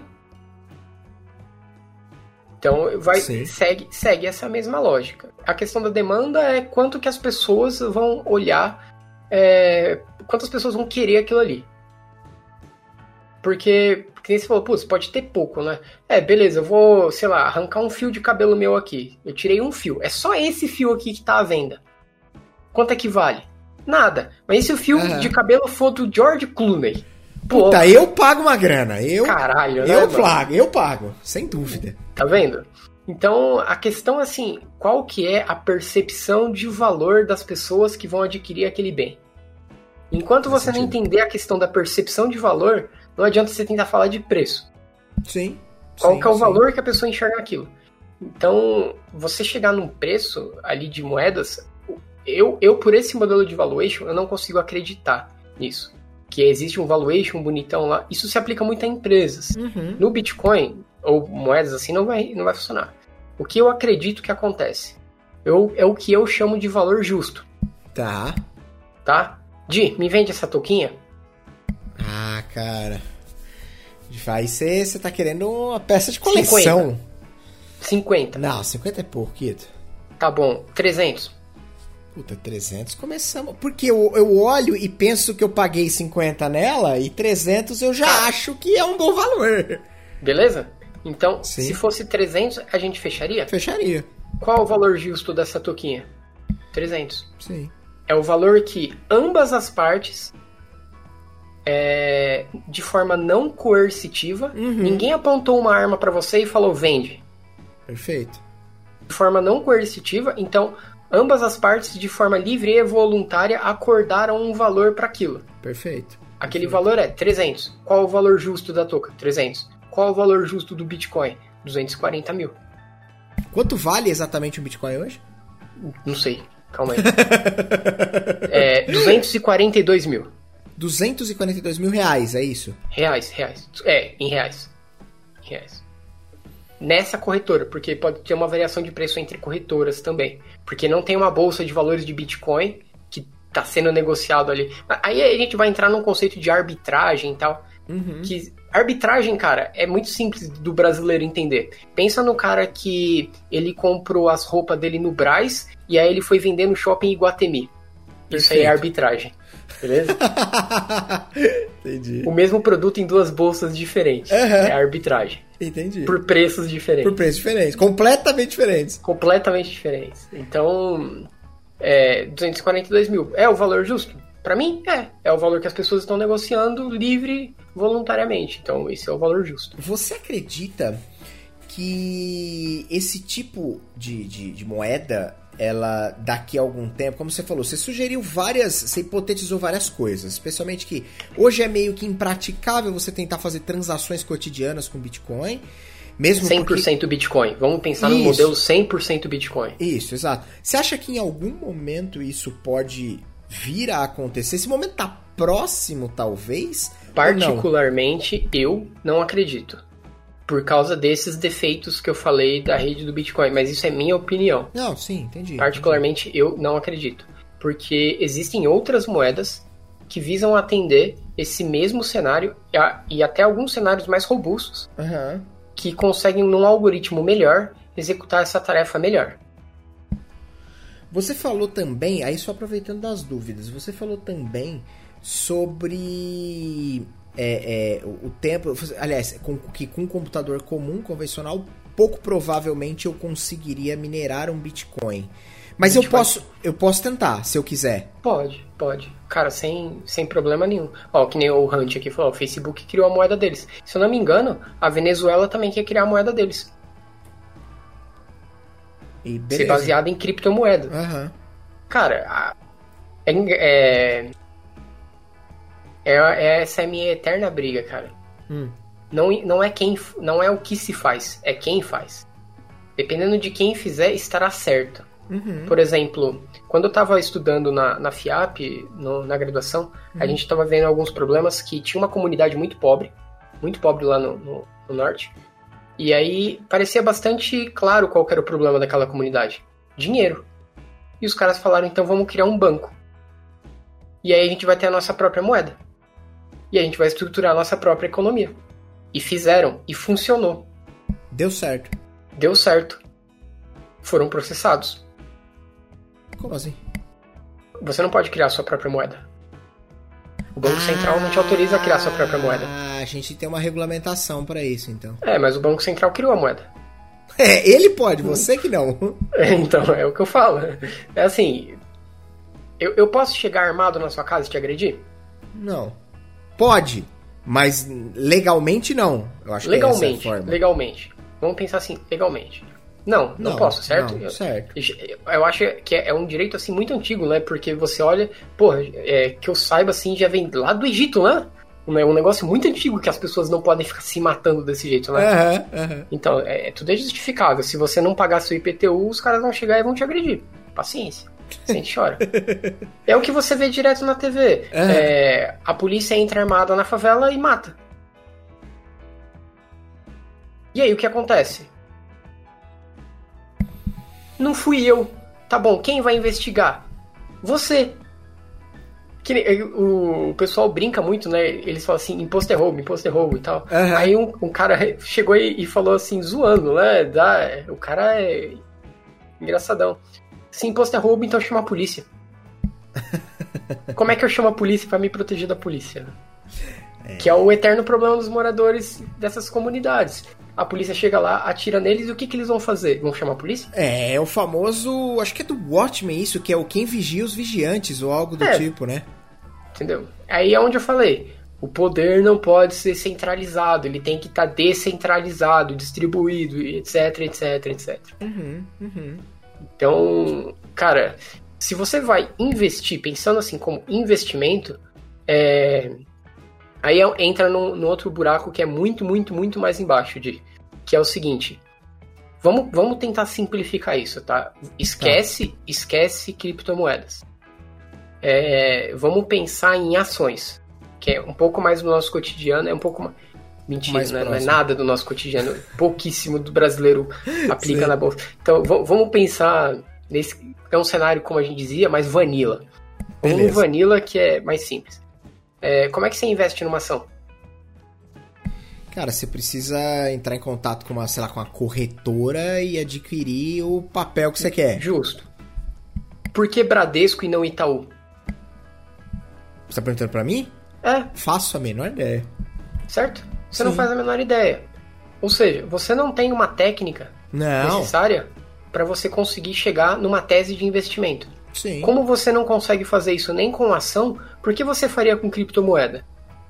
Que ainda talvez mais complexo, menos usual e assim Certo, porque vamos pensar assim que os modelos que existem hoje, que já foi provado que tem algum sucesso ali com, com o mercado de ações e tudo mais, esses modelos são aplicáveis em, é, em criptomoeda?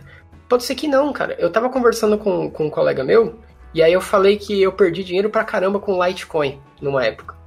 Litecoin é outra criptomoeda, é isso? É, é uma outra criptomoeda. Tá. E, pô, eu perdi dinheiro com a moeda.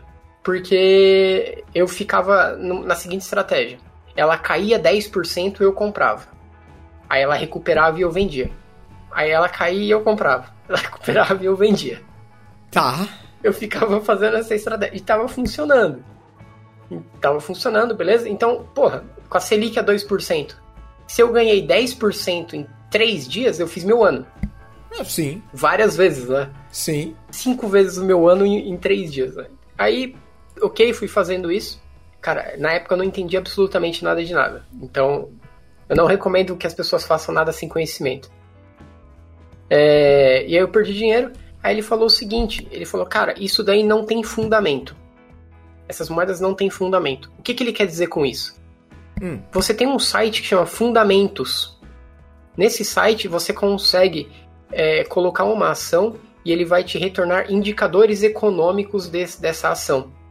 Por exemplo, é, é, qual que é o EBITDA dessa empresa nos últimos anos?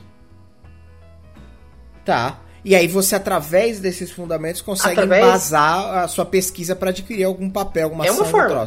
É uma forma. Então, sei lá, vai, vamos colocar assim que todos, é, nos últimos cinco anos essa empresa veio crescendo entre 5 a 10%.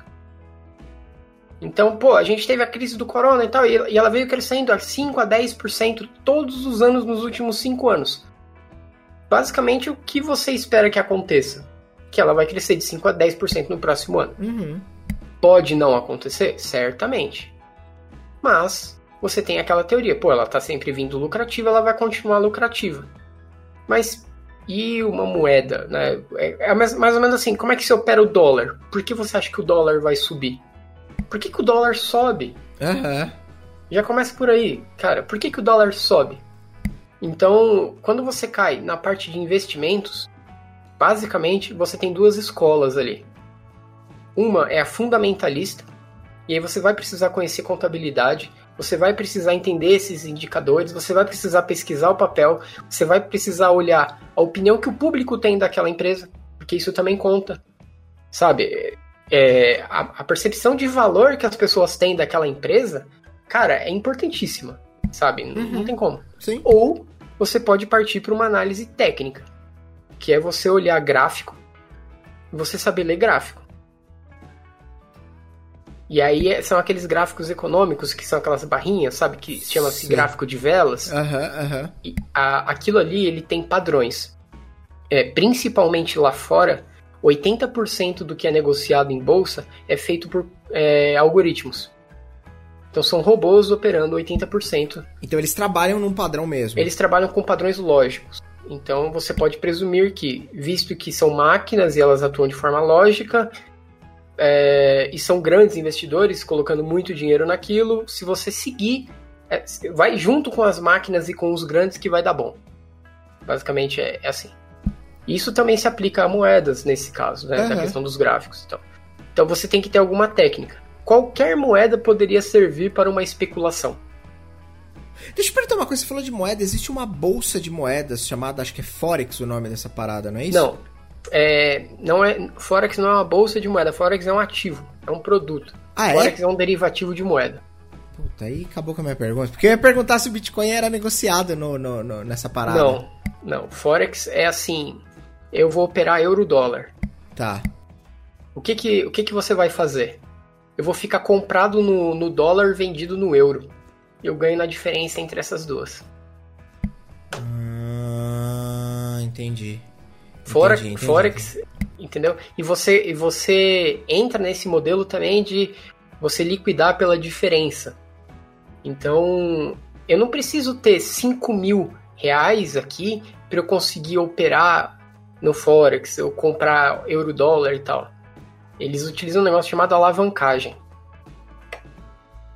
E aí eu acho assim, essa parte de, de investimentos a gente poderia pegar num, num, outro dia, porque isso vai Uhum, longe. uhum, não, esse, vamos esse fazer. realmente vai longe. Vamos fazer, Só não, eu que- quero fazer. Essa, essa é uma parte que eu tenho bastante curiosidade e pouquíssimo conhecimento. É, e eu acho assim que é muita gente entrando nessa parte de criptomoedas sem conhecer nada de tecnologia e nem nada de economia. Eu acho que pelo menos um dos dois você tem que conhecer um pouco. Cara, olhando pro, pro, pro, pro brasileiro médio ali, normal, padrãozão, que meio que toma decisões baseado em nada, que tem normalmente pouca escolaridade, que tem pouca é, O brasileiro instrução. médio é, escolheu o Bolsonaro como presidente, supondo que ele era liberal, sendo que o cara fez a carreira no, no setor público, Sim, como exato. deputado e não fez nada. Esse é o brasileiro médio. Então, então, olhando pra esse cara, porque aí você tem uma, uma, uma bombarda de informações midiáticas sobre coisas como criptomoedas, Bitcoin, e esse é o futuro e é ali que todo mundo vai ficar rico. Você tem, você tem, porque você tem via de regra, não é sempre, mas a, a- informação Ok, básica ok. acaba chegando ali Ok. dessa forma. E aí você tem um cara que, que ouve isso e fala assim, pô, quer saber, vou investir nessa parada aí. Como você bem des- descreveu, sem ter o mínimo conhecimento nem de tecnologia, nem de, nem de mercado financeiro, nem de, de nada desse, de economia e nada desse tipo. O quão perigoso no sentido de esse cara vai tomar um, um, um ferrão bonito é essa situação? Porque e, e quão real isso é? Menos perigoso do que contrato futuro. Essa, essa é uma frase Beleza? polêmica, eu diria. Não, não, essa é uma frase comprovada matematicamente. Não, mas ela é polêmica, concorda? Não deveria. Não deveria. Fatos não podem ser polêmicos, assim, né? é verdade, não, você tem razão. Mas é porque tem muita gente ganhando dinheiro em cima dessa indústria do, É, do contato vamos lá. futuro, né? É, Tá, ok. É, vamos falar um pouco sobre investimento. Você está colocando esse ponto. Tá. O que, que você tem que pensar? Risco, Uhum. tá bom?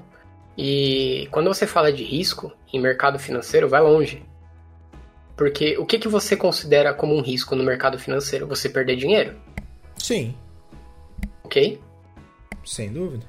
Então, pensando de uma forma básica, seria isso. Risco, você. Quando você começa a estudar, é, o risco é a possibilidade de você ter um efeito indesejado.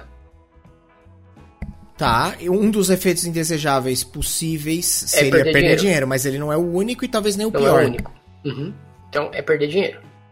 Ok? Esse é um efeito indesejado. Quais são os tipos básicos de risco que você vai ter ali? Faço Certo? Aham. Então, aí, aí que tá. Ninguém jamais deveria investir em qualquer coisa, nem que fosse no tesouro direto, sem conhecer risco. Então você não sabe nem quais são os riscos que você tá correndo. Você quer entrar? Cara, você é muito doido. Cara, mas, mas a- o, o Brasil, voltando ao brasileiro médio padrão, ele, ele vai entrar, tá ligado? Porque. Tá bom, então, azar o dele. Não, Graças a Deus. Ainda bem que tem essas pessoas, Mas assim é- eu ganho dinheiro. Não, mas é por isso justamente que eu tô dizendo de o quão é, perigoso, eu digo, no sentido de que, tipo, cara, você vai. Não você, né? Mas. Uhum, sim, sim. O Essa brasileiro médio vai entrar. vai. O cara vai, Vai se entrar. prejudicar pra cacete nisso, né? Pra caralho. Pra caralho. É, vamos lá. Esse, esse é um. Cara, investimento é um jogo de soma zero. Aham. Beleza? Se eu for ganhar, alguém vai ter que perder. É um jogo de Justo. soma zero. Beleza? Você lembra que eu falei do departamento de risco lá do banco? Sim, né? Então, esse foi o cara que eu falei do departamento de risco. Eu nem falei dos traders. Uhum. Que são os caras aí- que efetivamente operam ali a, a parada. Exato. E aí, os caras que efetivamente operam a parada, eles têm um negócio chamado mesa de operações proprietária. Que são caras que vão operar exclusivamente com o dinheiro do banco. E eles têm uma meta a bater. Então, e o banco eles dá são o dinheiro, muito competentes, com certeza. beleza? Aí você acha que você vai ganhar desse cara? Tem muita gente que fala assim: ah, bolsa, bolsa é um cassino. Ah, bolsa Cara, é um essa é cassino. uma tal. frase comum também. Essa é uma frase comum e é uma frase extremamente errada. Porque a bolsa ela não é um cassino. Se você, se você for olhar, o cassino ainda envolve sorte. A bolsa é uma desgraça. Se você for comparar, então, compara pelo menos com o poker. Porque é você contra um profissional. Você quer entrar contra um profissional? Você vai sair sem as suas cuecas dali. Não, eu só quero entrar contra o profissional se não, se não envolver nenhum risco do tipo, eu não vou ganhar, eu não vou perder nada. E ok, mas não, né? Certo? Não vai ter, né? Então, Exato. cara, você tem risco de mercado, você tem risco de crédito, você tem risco de liquidez. Nesse, nesse, nesse filme chamado A Grande Aposta, o cara ele entra lá no Goldman Sachs e ele fala assim: Goldman, eu quero fazer uma negociação aqui com você, beleza? Beleza, tá bom. É, a minha preocupação aqui é o seguinte: e se vocês quebrarem? Aí o Goldman Sachs, que é um dos maiores bancos de investimentos do, do mundo, olha pro cara e fala assim: Você tá de sacanagem, né? Peraí, você quer apostar contra o mercado imobiliário que nunca quebrou, nunca, sabe? E a sua preocupação é se eu vou quebrar? Não, cara. Não, cara. Isso é um risco de liquidez. Se o Itaú quebrar, o Brasil afunda, porque nem o governo tem dinheiro de socorrer o Itaú. Não dá. Ele é too big to save. Não uhum. vai rolar. E aí vai, você vai cair no quê? O risco de liquidez. Que é, ele não vai pagar as pessoas que ele deve. E aí, cara, é quebradeira geral. É, não, aí você vai ter um problema macroeconômico, né? Sistêmico. Boa. Essa é a palavra. Sistêmico. Então é uma falha sistêmica no mercado financeiro. Beleza, então você tem N desses riscos. Qual que é o risco que você tem do Bitcoin? Cara, o risco do Bitcoin ali, na minha opinião, é até baixo. Eu posso perder tudo que eu investi. Uhum, uhum. Ok? Então eu estou disposto a perder o que eu investi. Qual que é o meu risco com derivativos? Com contrato futuro? Não sei. Não, porque aí você entra naquele lance do que você havia dito lá atrás, que é basicamente que esse tipo de operação normalmente se faz alavancado, e aí você vai. Você não vai perder só o que você tem, talvez perca muito mais. É, é essa a ideia. Eu não né? sei o quanto eu vou perder. então podemos encerrar esse podcast dizendo que criptomoedas são melhores aliás não, não é essa frase. São investimentos mais seguros para o brasileiro médio do que o mercado futuro de com certeza. de dólar ou de índice? Com certeza absoluta. Com certeza. Eu não sei se você sabe mas pessoas já cometeram suicídio por causa disso. Por causa do que do que exatamente? Contrato futuro. Ah sim já, quer dizer não conheço mas já ouvi falar essas histórias. Sim com certeza você pode terminar essa live falando sim, cara, o risco, na minha opinião, o risco máximo que você vai ter ali é você operar contrato futuro super alavancado. E a, tem um robô na corretora que ele vai tentar te estopar antes. Mas aí você brinca com a sorte. Sabe? E, e é realmente você brincar com a sorte, porque via de regra, pelo produto, você não sabe quanto você vai perder você consegue olhar no site da bolsa quanto que teve dia a dia de lucro ou prejuízo em determinado papel desse daí. Uhum. Tá, então você consegue. O contrato futuro, ele, de certa forma, ele é para mitigar risco. Uhum. Por incrível que pareça. Por quê? É, você poderia fazer uma opção chamada termo. Então eu fecho um contrato com você a termo e aí lá no vencimento do termo a gente liquida esse contrato. E aí eu te pago ou você me paga. Lá no final. Mas o que acontece se chegar lá no final e você não tiver para me pagar? E o que acontece se chegar lá no final e nem você tiver colocado as suas garantias? Ou, como casos mais bizarros que a gente já viu, a garantia era uma montanha russa, cara. O cara botou uma montanha russa como garantia da operação dele. Que diabos que eu vou fazer com uma montanha russa? Uma montanha russa real, você tá? Real, real, de um parque de diversão, uma montanha russa. ah, bicho, é muita loucura. Mano, eu, eu, fico pensando quem foi o imbecil que aceitou que isso aceitou... como garantia. Ah, é uma montanha russa, topo, por que não? Fechado. Então, é, você pode me dar a garantia, a garantia pode não ser honrada, a garantia pode não ser liquidável, você me dá um carro como garantia lá na frente quanto que esse carro tá valendo? Não sei, velho. Sim. O contrato futuro não, ele liquida dia a dia. Então você é, comprou hoje. Comprei contrato futuro de índice hoje. Do ponto que eu comprei até o fechamento do mercado, ele valorizou. Bom, eu estou comprado, então quando chegou, quando for amanhã, até o meio-dia, o cara vai me pagar a corretora vai me pagar. Uhum. Então ela vai lá e deposita um dinheiro na minha conta. Uhum. Por quê? Porque a bolsa tirou o dinheiro do outro cara, o dinheiro desse outro cara veio para mim. Uhum. Beleza? Aí, é, o meu start naquele dia vira para a abertura daquele dia. Se a bolsa caiu, naquele dia lá o índice caiu, beleza. Agora quem vai pagar sou eu. Dia a dia. Ô, Dia a dia, cara. Dia a dia. ô Kito. E tem, e tem outra. Hum. É, a galera do day trade, né? É, cara, eu não vou falar assim que, puta, day trade não funciona. Funciona, cara. É, eu não acho que, que não. Que eu, eu tive um professor na, na, na faculdade, na, no MBA, ele tinha que fazer day trade para bater a meta. Funciona. É fácil. Nem a pau. Cara, nada dessas coisas que envolve ganhar É, cara. dinheiro, ganhar Não, eu- rápido, eu, me, é. eu me expressei errado. Eu me expressei errado. O day trade é como se fosse é, você ser o piloto de um caça. Uhum. Sabe? Eu, tem pessoas que não sabem nem dirigir. Quer pilotar o caça? Exato, exato.